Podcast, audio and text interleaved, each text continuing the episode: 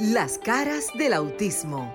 Auténticos, unidos, inigualables, sinceros, maravillosos y originales. Todas las facetas de un mundo diferente y especial en Las caras del autismo con Sofía La Chapelle por Sol, la más interactiva.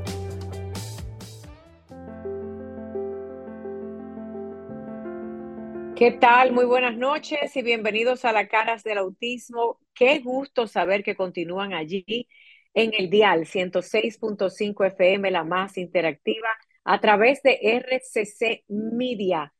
Cada sábado de 7 a 8 de la noche estamos aquí para llevarles información y noticias desde el autismo y también desde el sector que se llama discapacidad, que nosotros le llamamos capacidades. Pero bueno, qué bueno que está allí Recuerde que debe de llamar para que participe, porque ustedes, el público, son, digamos, el invitado VIP. Eso es muy importante. Por ustedes estamos aquí, porque queremos que nuestro país, República Dominicana, y donde se escucha, gracias a la Internet, las plataformas de RCC Media, y que lo hemos logrado. Hemos tenido llamadas de Europa, de España, hemos tenido llamadas incluso de todos los Estados Unidos y claro que sí, de otros países como Guatemala y Venezuela, porque para eso es que están estos medios de comunicación, para derribar barreras.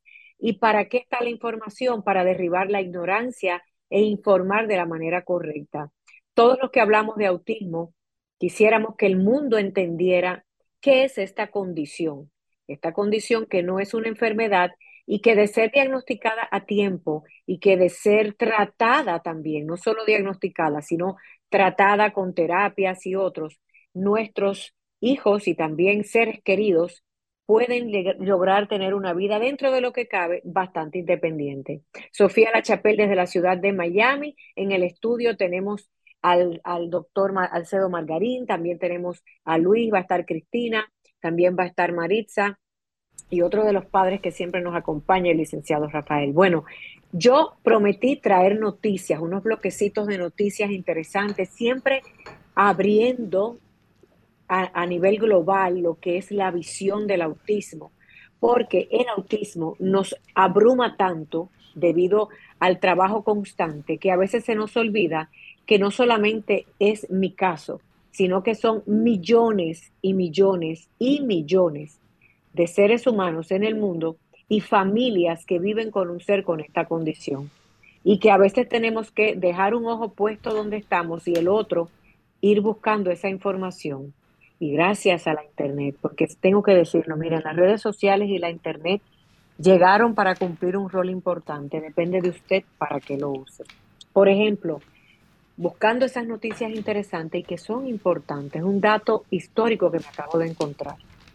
El 15 de junio del año pasado, y voy ahí ya con el tiempo encima, son las 7 y 6, tengo unos 3 minutitos para esto, porque queremos que ustedes nos llamen, ¿eh? Atención a los que están allí, no le cambie, y si estás en Roku TV, qué bueno también. En el 2023, el año pasado, el 15 de junio, señores, falleció Donald Triplet. ¿Quién era Donald Triplet?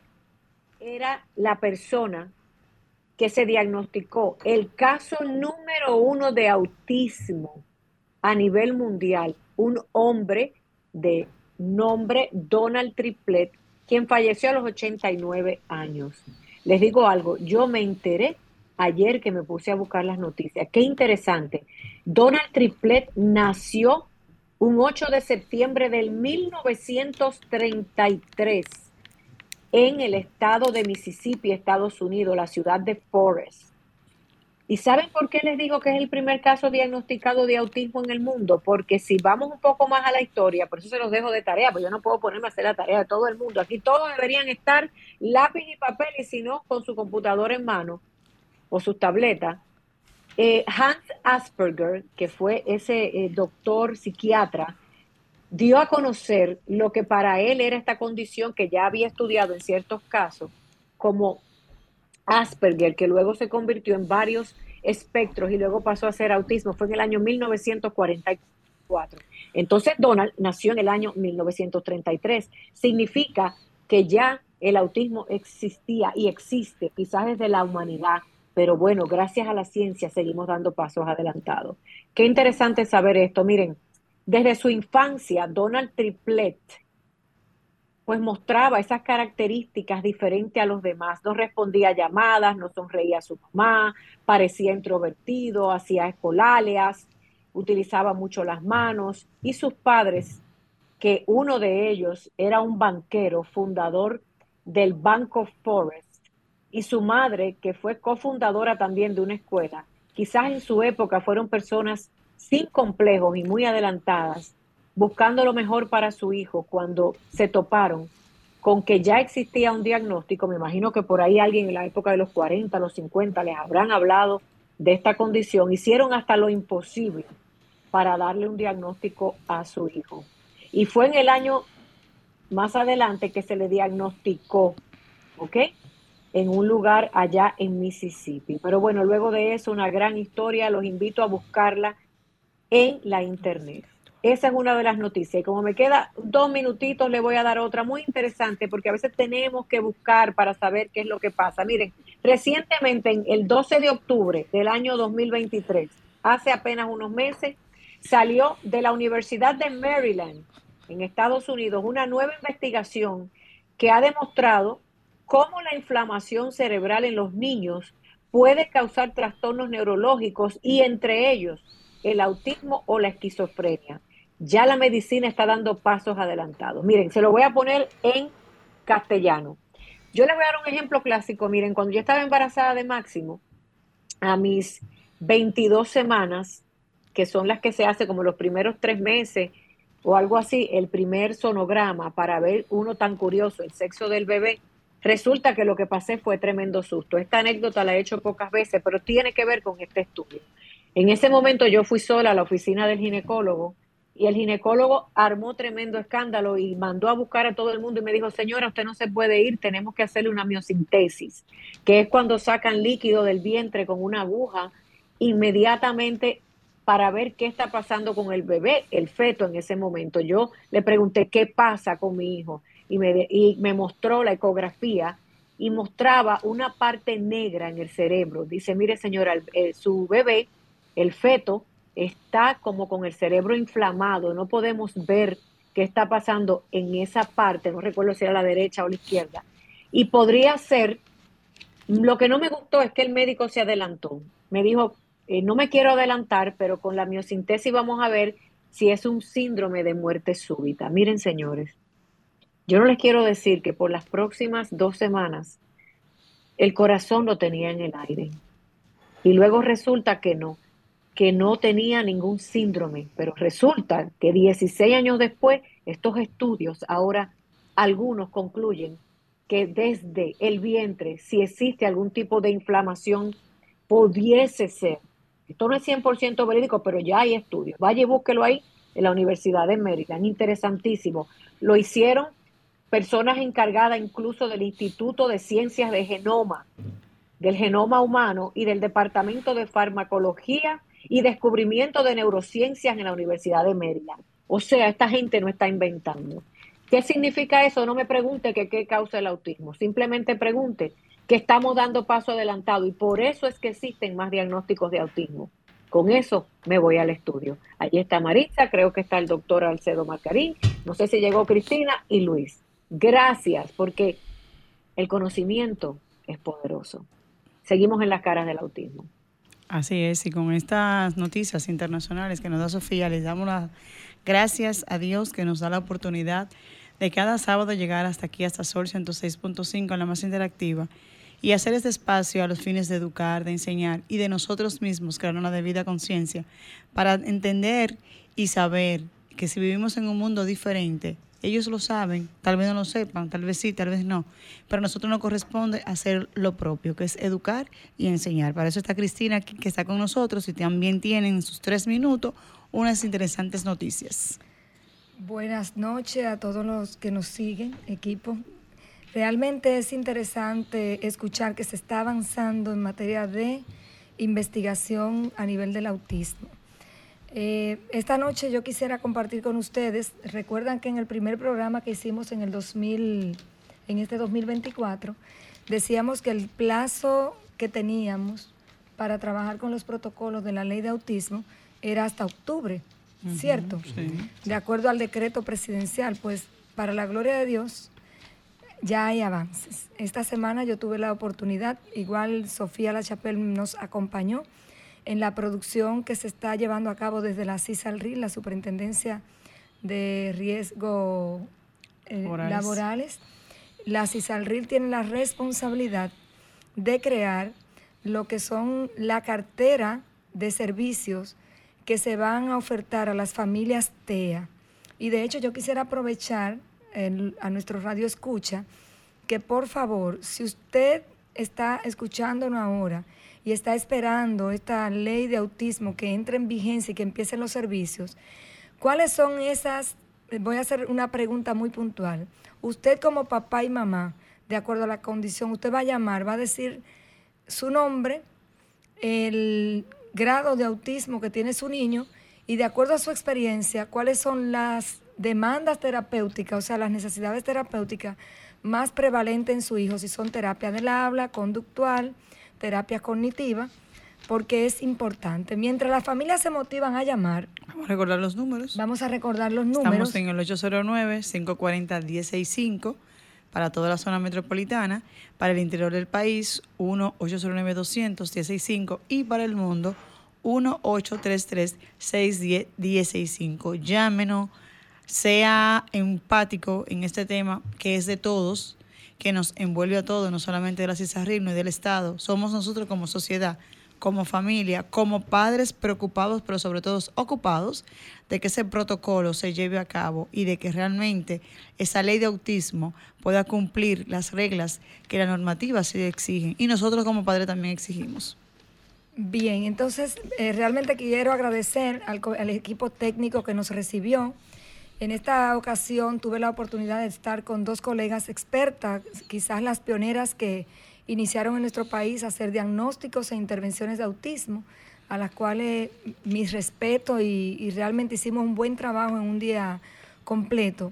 ¿Qué se concluyó con la intervención de los psicólogos que estuvimos allí, representando al Colegio Dominicano de Psicólogos, representando la cara del autismo y también las labores comunitarias que hacemos desde la Fundación Familia Escogida? Salió una alerta. Una de las alertas y que nos preocupan es que para poder ofertar los servicios tenemos que tener una cantidad de profesionales cualificados. Y calificados. Y calificados para poder hacer diagnóstico e intervención terapéutica. Todos sabemos acá que tenemos el CAID, pero el CAID es muy limitado en el personal que está calificado para toda la población. Entonces, yo hago un llamado muy especial a todos nuestros colegas psicólogos, el que sepa que tiene alguna expertise en terapia conductual, terapia de aprendizaje, terapia del lenguaje, esté atento a nuestras redes sociales porque a través de las plataformas de las caras del autismo, a través de Sofía La Chapela, a través de la plataforma de Fundación Familia Escogida, la Red Nacional de Intervenciones Psicológicas, el Colegio Dominicano de Psicólogos, vamos a estar haciendo unas convocatorias para hacer un levantamiento general de los psicólogos y psicólogas que estamos listos para dar respuesta a los protocolos. Porque ¿cuál es la debilidad identificada en estas mesas de trabajo? La debilidad es que tenemos mucha población esperando respuesta, que la demanda intermedio terapéutica de un niño mínimo es 24 horas de terapia a la semana para poder avanzar, mínimo. Y cuando Calculamos, aunque en el país habemos 55 mil psicólogos, lamentablemente, y es mi gremio y son mis colegas, no todos los psicólogos invierten en formarse para dar respuestas a estas necesidades de salud mental, que hoy es el autismo. Pero mañana como país los 55 mil psicólogos nos vamos a dar abasto cuando el Estado, como garante de derecho de salud, y dentro de ellos la salud mental, es una necesidad fundamental, tengamos que dar respuesta. Entonces, no es solamente por la ley de autismo, sino prepararnos para dar la respuesta a, a las demandas de salud mental, no solo desde el Estado, sino desde tu comunidad, desde tu espacio donde tú vives, crear las estrategias para esto. Entonces, En términos generales, yo estoy esperando llamada. Los padres, por favor, díganos si usted tiene un niño o una niña, un adulto con la condición, de acuerdo a su experiencia, cuáles son las mayores demandas terapéuticas, porque vamos a hacer un sondeo acá. Así es. Y cómo usted entiende que desde el Estado le pueden proveer ese servicio si le conviene más cercano a su comunidad o desplazarse a un centro. Vamos a levantar información. Y yo también diría, eh, Cristina, que el compromiso no solamente debe de ser de los radioescucha como familia, sino también de ese gremio de psicólogos que se unan a la causa que entiendan no solamente la labor que pudieran hacer desde la óptica del conocimiento, sino más bien desde la óptica de la empatía y aportar ese granito de arena humano que necesitan las familias con condición, diferentes condiciones. En especial ahora la del autismo, porque es la que menos se conoce, pero es la que más necesitamos en estos momentos. Así que el llamado está, recordar nuestros números, estamos en el 809-540-165, te toca a ti la tarea de traer a la presidenta del Colegio de Psicólogos y ver dentro de sus posibilidades como gremio qué se puede hacer. Pasamos a nuestro compañero Soto, el padre Tea, que tiene también unos argumentos que darnos en el día de hoy. Sí, buenas noches Marixa, señor Magarín, don Radamés, bienvenido a la cara del autismo, eh, a todas mis compañeras aquí presentes, a Sofía allá en Miami, eh, realmente muy complacido de estar aquí con ustedes esta noche, ver el esfuerzo que está haciendo Cristina, eh, realmente internacional y localmente, con lo que son las leyes y las regulaciones. También Marixa, que siempre está detrás de eso en su condición de abogada y de madre Tea también, porque Cristina pide llamada, pero también aquí habemos tres representantes que cada uno en su casa tiene un niño que está dentro del espectro. Pero, ¿qué te puedo decir? Eh, que no va muy lejos de mi tema. Yo vine a hablar aquí sobre el apoyo familiar, que es algo muy importante. Eh, en el caso de los niños TEA, por decirle así, o los ángeles azules, como dice eh, la querida Sofía, realmente el apoyo familiar siempre debe de existir. En el caso de Radamé, que es un señor, un abuelo muy dedicado a la crianza de su nieto, en mi experiencia como padre, las terapias y también como psicólogo he podido constatar que el apoyo familiar siempre existe. Cuando los papás no pueden ir a las terapias, son los abuelos los que están ahí, a veces son los tíos, pero siempre debe existir esa dinámica de que el niño no puede faltar a la terapia. También un punto muy importante es el hecho del tema principal o tema favorito que tiene el niño. Todos sabemos eh, que los que están dentro del espectro en su gran mayoría siempre tienen un tema favorito. Hay algunos que les gustan los carritos, hay unos que les gustan los cohetes, hay algunos que les gusta la música, eso es algo muy variado realmente. Entonces los familiares debemos estar pendientes de cuáles son esos temas en los cuales ellos más se destacan, porque posiblemente tenemos una estrella o tenemos un genio y no lo sabemos. En mi caso, a mi hijo le gusta mucho el tema de la música, él le gusta mucho el piano, también le gusta el tema de los cohetes. Y yo humildemente he ido un poco a poco comprándole telescopios, cosas que se relacionen con, el estudio de, los astros y eso. Y realmente cada cual dentro de sus posibilidades puede ayudar a su, a su familiar. A veces hay niños que se estresan mucho con los carritos y tú lo ves que al no tener material hacen un carrito y tú dices, wow, pero ¿cómo lo hizo? Entonces uno por ahí se va, se va manteniendo y va viendo cómo lo puede ayudar. Pero a todo, a todo esto, el apoyo familiar siempre debe de existir. Eh, la discapacidad no es algo fácil, eh, el autismo tampoco, y más en nuestro país, como dice Cristina, donde los centros diagnósticos no dan abasto, realmente están sobrepoblados. Necesitamos siempre manos, manos amigas de las instituciones privadas que nos ayuden, que nos patrocinen espacios como estos, que son pioneros en llevar información y educación a la gente y sobre todo en escucharlo. Nosotros somos un espacio abierto, cualquier familiar que quiera recibir una información o orientarse sobre algún tema, nosotros estamos aquí a su disposición. Muchísimas gracias.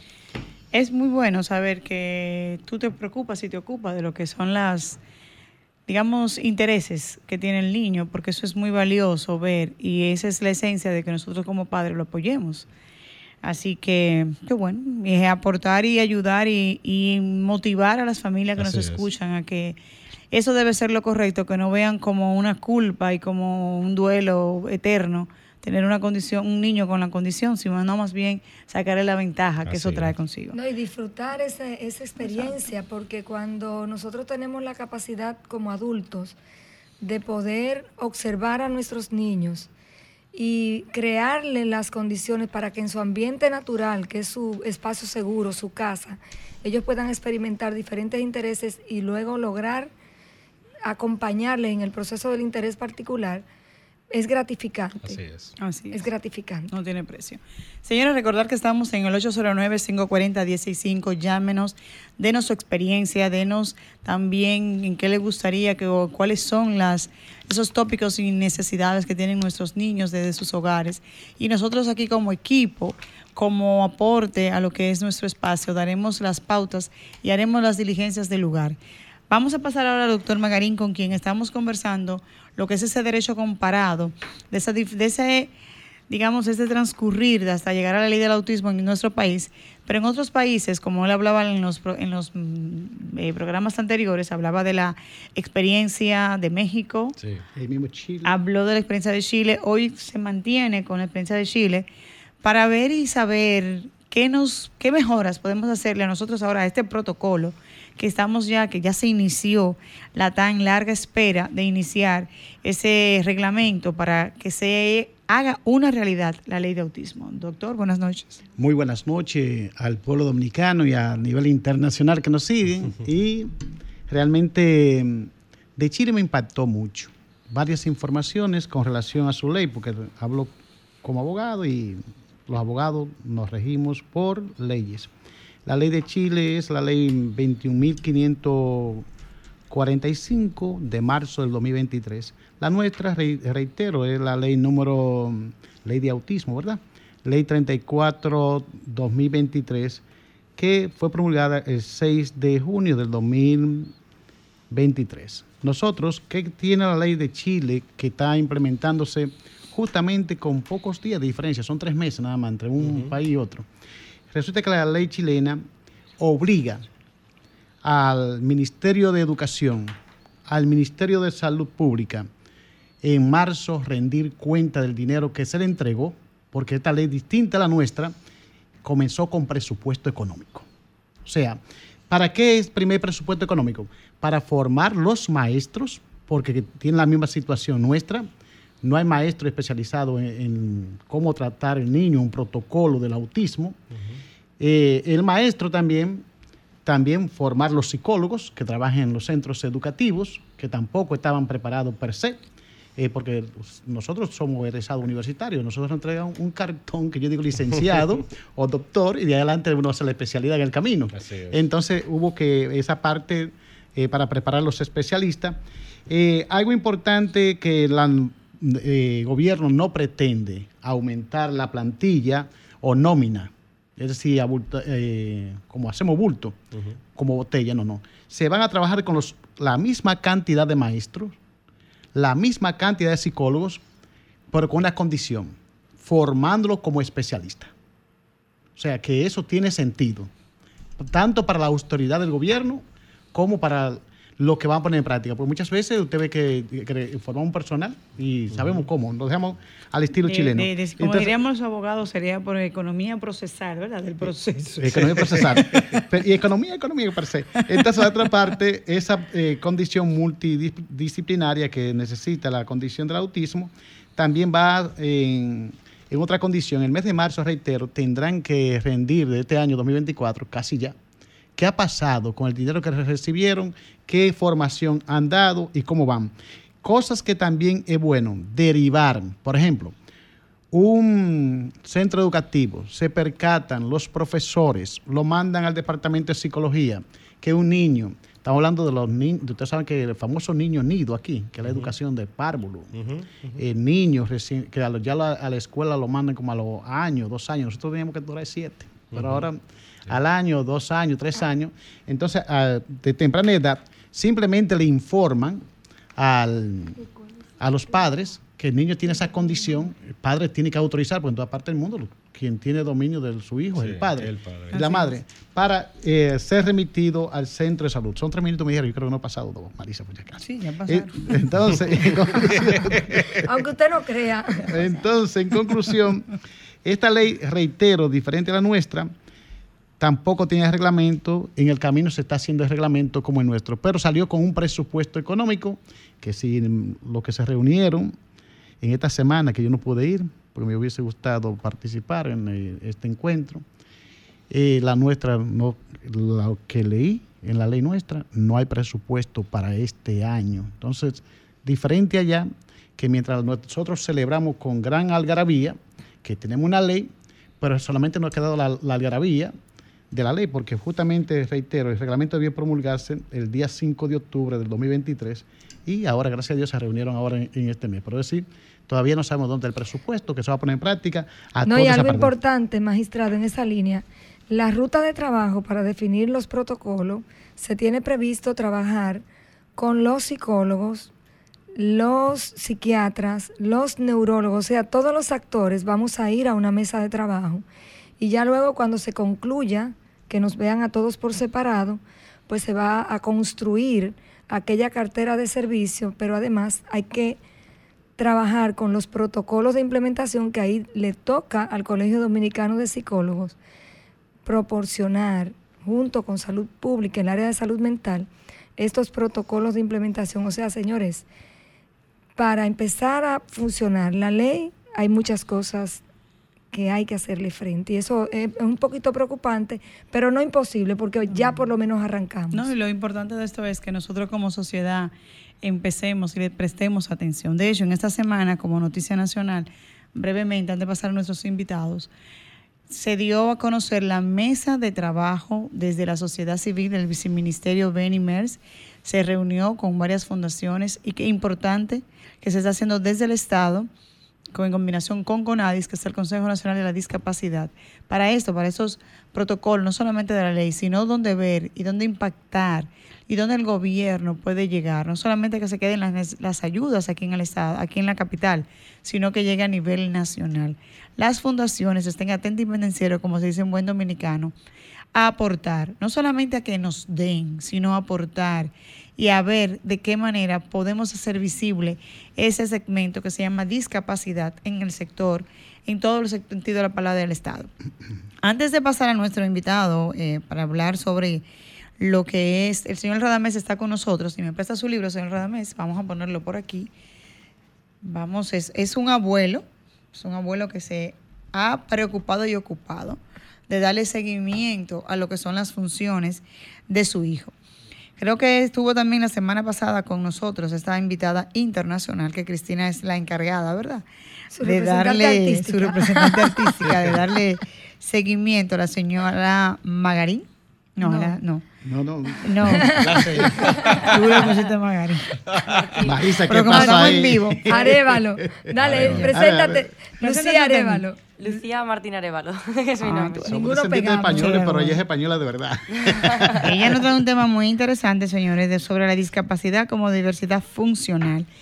Ese término se utiliza muy poco aquí en nuestro país, pero sí, sí a nivel internacional. Sí, es un término que, se quiere empezar a utilizar para sustituir el término discapacidad porque, bueno, como saben, es muy importante los términos con los que nos referimos a las cosas, dice mucho de, de las cosas a las que se refiere. Entonces, cuando hablamos de una discapacidad, estamos hablando de... Eh, no tienes capacidad. No tiene capacidad, es decir, significa prácticamente inútil. Es un término muy errado para, para este tipo de personas eh, entonces, se está, intentando sustituir por diversidad funcional. Para hablar de este término me gustaría hacer un resumen un poco de, no sé si, usted conoce, si ustedes conocen a Oliver Sacks, él es un neurobiólogo y antropólogo que em, ve las enfermedades desde el punto de vista más humano posible. Entonces, él, en vez de, él no te va a hablar de la enfermedad, te va, te va a hablar del enfermo, de la persona que padece eh, estas capacidades diferentes. ¿no? Y para, en, su libro Un antropólogo en Marte, que lo recomiendo mucho, mucho, mucho, habla de diferentes casos. Uno de ellos es de una mujer autista, eh, se llama mm, Temple Grandin, es una gran mujer, la conocen, ¿verdad? Sí, que alcanzó a tener pues, esa licenciatura de, zoología. Ella trabajó en un, zoológico. Eh, tiene una película, hay una película de ella muy interesante. Sí, Cristina también, eh, Cristina no, perdón, Sofía la ha entrevistado pueden buscar su entrevista a nivel en la página de Sofía. Realmente es una persona digna de admirar. Sí, es bien interesante y se relaciona con lo que dijo antes el compañero eh, en, el sentido de que, bueno, una persona eh, de que pertenece al espectro autista, eh, digamos que tiene esa dificultad para socializar y para comunicarse, pero pues tiene un cerebro, como diría, una inteligencia autista, que diría Hans Asperger, diría, es una inteligencia apenas afectada por la tradición y la cultura es una inteligencia básicamente creativa, ¿no? Entonces, eh, digamos que esto se puede explotar y me ha gustado mucho lo que ha dicho su intervención, ese gran consejo, se puede explotar para llegar, para que esta persona llegue a hacer cosas excepcionales con su futuro como hizo esta gran persona, Temple Grandin.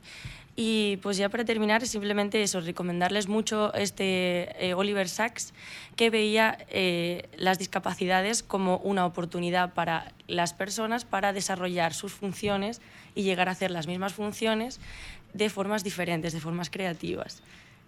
Una pregunta para aquellas personas que nos escuchan, cuando entiendan ese término diversidad funcional, eh, ¿cómo se lo platanamos aquí en nuestro país? Simplemente es una forma diferente de hacer las cosas.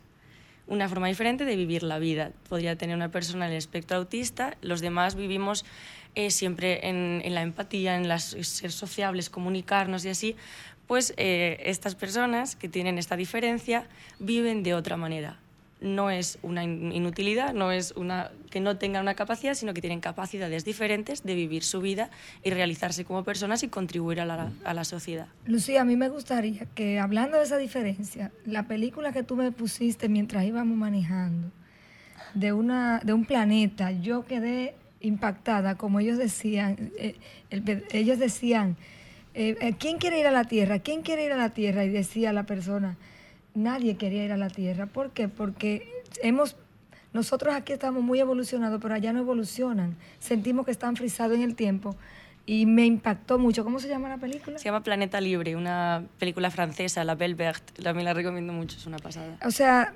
viéndolo desde el punto de vista de cómo nosotros, con nuestras expectativas sociales, limitamos la creatividad y no nos permitimos evolucionar y vamos a seguir en el tercer mundo si seguimos así.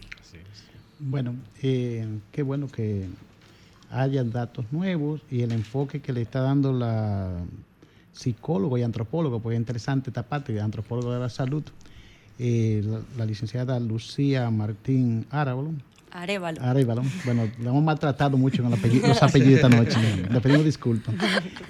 Realmente, eh, ese enfoque, como dice Marisa, para una madre común y corriente sin nivel académico, es decir, que tiene que brigar el día a día, ¿cómo un antropólogo podría eh, sugerirle el, tratamiento para sus hijos? Un hijo con discapacidad. Mm. O ya, usted lo está tratando de cambiar el término, diversidad funcional. Diversidad funcional, funcionalidades diferentes. Pues diría, el, eh, bueno, el trabajo que ustedes están haciendo aquí de informar y de eh, que la mamá pueda conocer la condición que tiene sus hijos, su hijo, su hija, eh, es súper importante conocer la situación que tiene estas personas que tienen un, eh, como una biología diferente a, los demás, que le hacen una biología diferente en su cerebro, que le hace pues no tener esa capacidad de, socializar y comunicarse como los demás. Entonces yo diría que no habría que forzar, ¿no? Habría que, como dijo usted la semana pasada, sensibilizarnos, ser, sensibles a lo que el niño quiere y a lo que el niño disfruta y no disfruta. Si no disfruta de, esa, em, de ese abrazo que, otro, que, el papá y la mamá ansían, tranquilidad es simplemente una forma diferente de relacionarse. O sea, que lo primero que tenemos que aprender somos nosotros, los papás. Así es. Porque los niños, o las niñas, los adolescentes o el adulto, está muy ajeno. Ellos están en su Ay, mundo, Ellos, Maritza. exactamente. Pero están, bueno, como, como esta mujer, Temple Grandin, ha hecho, eh, ¿no? El, el autista debe hablar de, de su situación, ¿no? Para conocer al autismo tenemos que conocer al autista. Ajá, que ellos mismos nos, eh, se abran a nosotros nos, y que se abran y que hablen de su experiencia por dentro, eso ayudaría bastante para conocer su forma de vida y su Ay. forma de percibir, ¿no? Así es. Pero es bueno aclarar que es bien importante esa parte, como dice nuestra invitada Lucía, Ujú. Eh, pero que no todas las personas tienen ese nivel de abrirse y de proyectarse. Tenemos que observar. Para que, exactamente, para que aquella persona que nos escucha no diga, ok, ¿y ahora qué hago con mi hijo? Si él no sabe, sino más bien es un proceso de, de práctica, Compartir. de terapias, de compartir, de paciencia y de si nuestro miembro de la familia no puede llegar hasta este nivel, pues aceptarlo y entenderlo y amarlo como, como es. Bien, gracias. Pasamos aquí a nuestro invitado, el señor Radamés. Él es un abuelo autista, porque el autismo es de la familia completa, ¿verdad? No solamente de mi hijo Lucas, en mi caso, sino de todos en la casa. Y él tiene un libro que se llama Un niño muy especial. Es la aproximación vivencial a la singular humanidad de un niño con trastorno del espectro autista. Yo tuve la oportunidad de conocer a su niño, a su nieto, y díganos usted quién es su hijo, o sea, su nieto, por qué un abuelo se preocupa en hacer un libro para toda la familia podamos entender que no solamente es papá y mamá quienes están obligados a darle ese seguimiento, sino yo como abuelo, como abuela, si me tocase, mira, yo estoy aquí para apoyarte, para ayudarte, tú no estás solo. Bueno, lo primero que debe decir es felicitarle por, por este espacio y por, por esa iniciativa de, de realzar el tema del autismo en nuestra sociedad. Y yo como abuelo, yo soy psicólogo, pero no soy psicólogo especialista en, niños y niñas, soy un psicólogo más dedicado al trabajo social, pero de formación clínica. Eh, sabía de autismo muy poca cosa, algo elemental, lo que se, se habla de, generalmente se habla del autismo desde el punto de vista de, la- de las dificultades, de las limitaciones. Juan Isa, eh, mi nieto, ya tiene 15 años, eh, vive con mi esposa y conmigo, porque somos los abuelos, desde la pandemia. Porque eh, aunque nació en nuestra casa y vivió con nosotros, se fue con su familia. Y en la pandemia, su pediatra nos dijo, bueno, lo mejor es que ustedes lo lleven a la casa, porque ahí se va a sentir más cómodo. Ahí fue que creció, ahí fue que nació. Y vive con nosotros desde ese momento. Pero ¿cómo surge este libro? Surge de una manera espontánea, surge a partir de la sorpresa que me causa a mí como abuelo, como padre prácticamente, eh, el ver sus reacciones, el ver lo que dice, el ver cómo se comporta, el entender que el autismo, como dice Lucía, no es una discapacidad, es una diversidad. Y Juan Isa nos ha enseñado a todos, a la familia, mi familia es eh, cuatro hijos, eh, ya adultos todos, que se han sumado al acompañar la vida de Juan Isaac. Entonces el libro surge a partir de que empiezo a tomar nota, empiezo a escribir pequeñas cosas, pequeñas historias. Sigo escribiendo todavía, sigo, sigo, sigo escribiendo. Sí, porque es una, eh, la, la vida de un niño autista y de todos es un libro. No, no, no, es una cosa eh, fantástica. Yo diría que para nosotros eh, Juan Isa ha sido una universidad. Nos ha enseñado el autismo desde la vida, no desde los libros, desde la, la lectura, sino desde la vida misma. Y es un gran aprendizaje que usted le deja a nuestros radioescuchas para que no lo vean, como decíamos ahorita, como, ¿por qué me tocó a mí un niño con esa condición?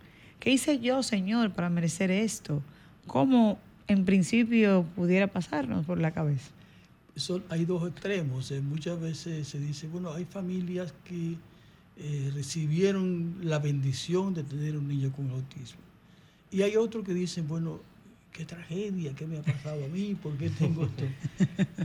Nosotros en la Así familia, en la familia de Juan Isa, eh, lo que más nos, anima es tratar de que él sea feliz, buscar que él sea feliz.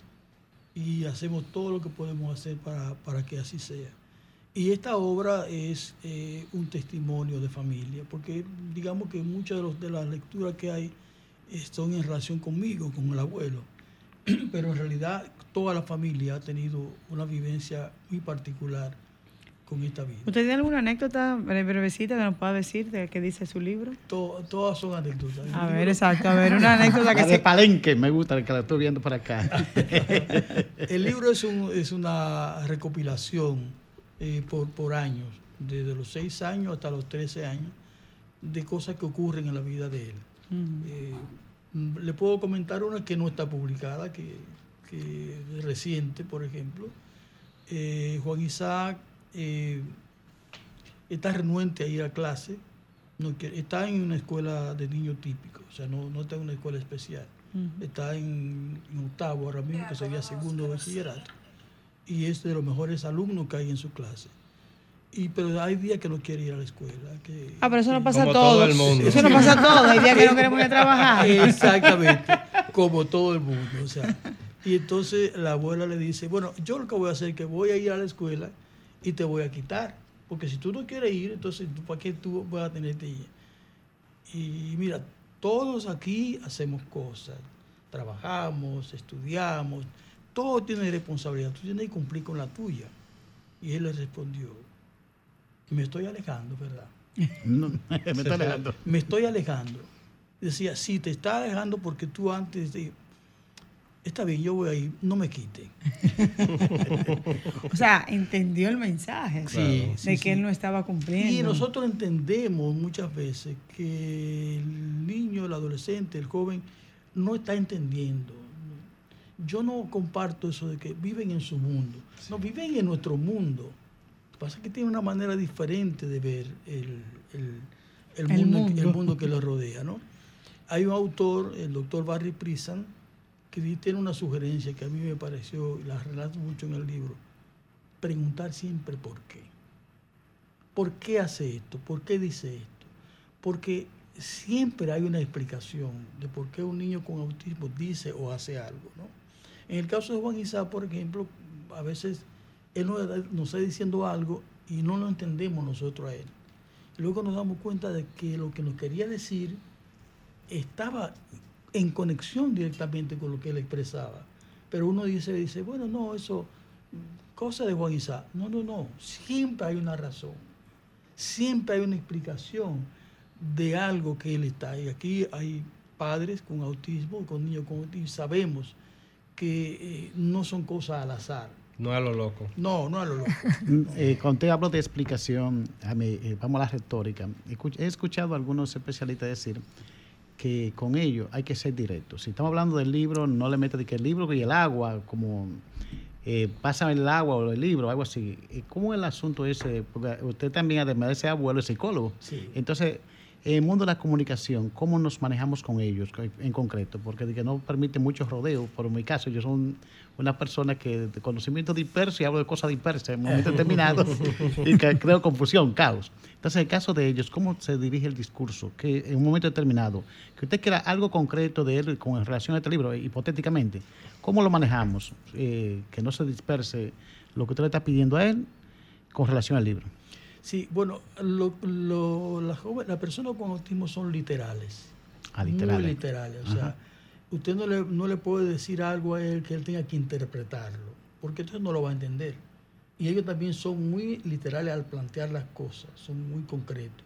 Entonces, con un niño, con un niño, con una persona con autismo, hay que siempre tratar de ser bien preciso en lo que se le dice. No se, no se puede pensar que él va a interpretar lo que yo quiero decir. No entiende los chistes. No, eh, Juan Isaac dice muchas veces, yo estoy bromeando, pero él no entiende mucho los chistes, porque los chistes hay que interpretarlos y ellos son más concretos. O sea, con una persona con autismo hay que tratar de ser lo más preciso posible en lo que hacemos, en lo que decimos, en lo que pretendemos que ellos hagan. Porque si queremos interpretar que ellos van a entender lo que yo le estoy diciendo, no, no lo van a entender, porque son literales, son, son eh, las cosas son más concretas en su, en su, manera de comportarse. Eso es el programa de educar, o sea, ya sabemos que la persona que tiene un niño con esta condición o una persona, porque también hay adultos autistas. Claro, claro. Y ahora en Chile estuve viendo eso en el estudio. Hay ahora personas de 40 y 50 años que desconocían que tenían autismo. Y ahora con los diagnósticos se ha determinado que no solamente el hijo es autista, sino que él es autista. Sí, claro. Y no es que lo hereda, sino que en realidad es una condición de él como persona. O sea que ahora eh, con los diagnósticos ha aparecido este caso especial, que uno nada más pensaba que el autismo era propio del niño, y como el niño pasa la adolescencia y nos quedamos en, en, la condición de la juventud. Pero al no existir tanto diagnóstico hoy en día, en aquello, hasta hace poco, ahora entendemos que hay adultos que son autistas. Entonces, en concreto, la persona eh, que es autista, usted nos dice como especialista, es decir, ya pragmático, es decir, el hombre titulado universitario, de clínico en psicología, pero simultáneamente ahora tiene la mejor escuela, la práctica. Así es, entonces, la, vida, de un joven con autismo. Exacto, entonces esa condición usted podría soltarlo y creo que tiene mucho valor y significación para toda persona que nos esté escuchando, porque muchas veces no perdemos eso. No sé si tiene más preguntas, no quiero... Sí, creo que Sofía está en el aire. Sofía está ahí. Ok, gracias. Nos dicen que no, Sofía. No, Sofía no está. Realmente eh, eh, ver a, al Isaac, Juan, Isaac, Isaac. Eh, un joven ya, adulto prácticamente, un, un adolescente, tiene 15 años. Tiene 15 años. Para aquellas personas que nos están escuchando y que esa etapa de la adolescencia, sin o con condición, es una etapa diferente para las familias ¿Cómo han manejado ustedes ese paso de niño a la preadolescencia, adolescencia, dentro de lo que es el espectro con, Juan Isaac? Bueno, Juan Isaac es un, es un joven ya que tiene mucho interés en las chicas, por ejemplo. Ah, ah muy bien. Ah, pues, más buen ritmo, más buen ritmo. Sí, está muy bien. Entonces, eh, por ejemplo, él, tiene mucho interés en comunicarse en hacer amigos y amigas. Si él viene aquí a este programa, ya él se queda con los teléfonos de todos ustedes y los llama, y le escribe, y le, porque tiene mucho interés en comunicarse, a pesar de que tiene esa dificultad de comunicación que son propias de ellos. Pero para nosotros no ha sido, no ha sido difícil, digamos, porque eh, yo creo que temprano la familia entendió la condición de Juan Isaac y hemos estado siempre a su lado le gusta mucho ir a la playa, le gusta mucho mirar la televisión, el celular nunca lo suelta, él siempre está con el celular. Ah, pero eso, eso es de, todo de todos los chicos, no solamente como sin condición. Entonces, con él, eh, digamos que ha sido muy natural, porque se diagnosticó a los seis años, cinco años más o menos, estuvo tres años del CAI, eh, ha estado siempre en terapia con, colegas de, allá. Yo soy director de Casa Abierta y trabajamos, los psicólogos trabajamos allá. Hemos estado siempre acompañándolo. Y no ha sido, digamos que ha habido, ha habido momentos de, crisis por, por ese cambio de, la niñez a la adolescencia, pero hemos sabido manejarlo con, con naturalidad. Usted ha dicho algo muy interesante y que en este programa de manera recurrente lo hemos hablado. Como familia, ustedes asumieron el reto y le han dado continuidad. Las familias que nos escuchan, por favor, una vez más, no es un diagnóstico lo que te va a dar el resultado de tu hijo. Lo que te va a dar mejores resultados y calidad de vida para tu hijo TEA es que tú tengas la determinación de asumir lo que te corresponde para poder sacarlo adelante y que tenga una vida lo más funcional posible. De verdad que a nosotros nos llena de satisfacción poder escuchar que Isaac está en su desarrollo sexual a un ritmo normal, porque si le gustan las chicas y quiere los números de las personas que están a su alrededor, significa que el proceso terapéutico, los procesos terapéuticos que se han llevado con él, están trayendo los resultados esperados. Y es nuestra exhortación a todas las familias. Un diagnóstico es el punto de partida. Asumir con responsabilidad es lo que te garantiza los buenos resultados. Y Rafael es experto en eso. Marixa, que yo la puse de ejemplo en esa mesa de trabajo. Y de igual manera, por ejemplo, los aportes que Sofía La Chapelle hizo en la mesa de trabajo para los protocolos, en horarios de la tarde, después que pasamos una mañana entera trabajando, simplemente vinieron a ratificar lo que el equipo de profesionales de la psicología analizamos durante toda la mañana.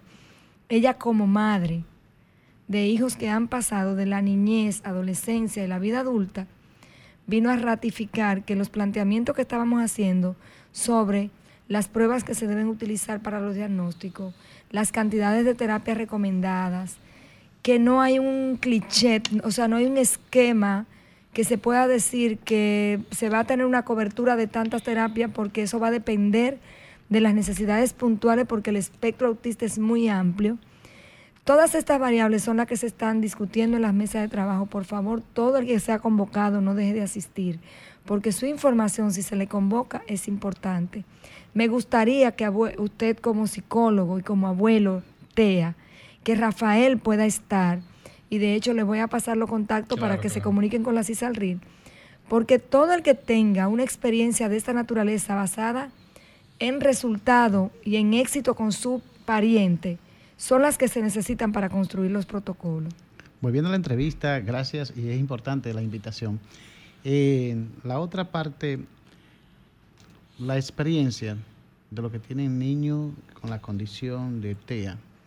Eh, cuando tienen esas crisis, porque inclusive eh, vi que mudarlo, eh, una mudanza puede causarle crisis, pasarlo de un colegio a otro puede causarle crisis. Esa crisis puede ser prolongada o corta, dependiendo cómo se manejen. Insisto en, en mencionar al doctor Prisan, él dice, preguntar siempre por qué.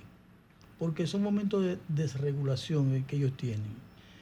hay momentos que ellos no entienden lo que está sucediendo y entonces se desregulan, se, se ponen tensos y algunos hacen, él decía, eh, rabieta. Hay una madre que decía, no son rabietas, son entusiasmos. Entusiasmos. es decir, responden a, momentos muy concretos en en la vida.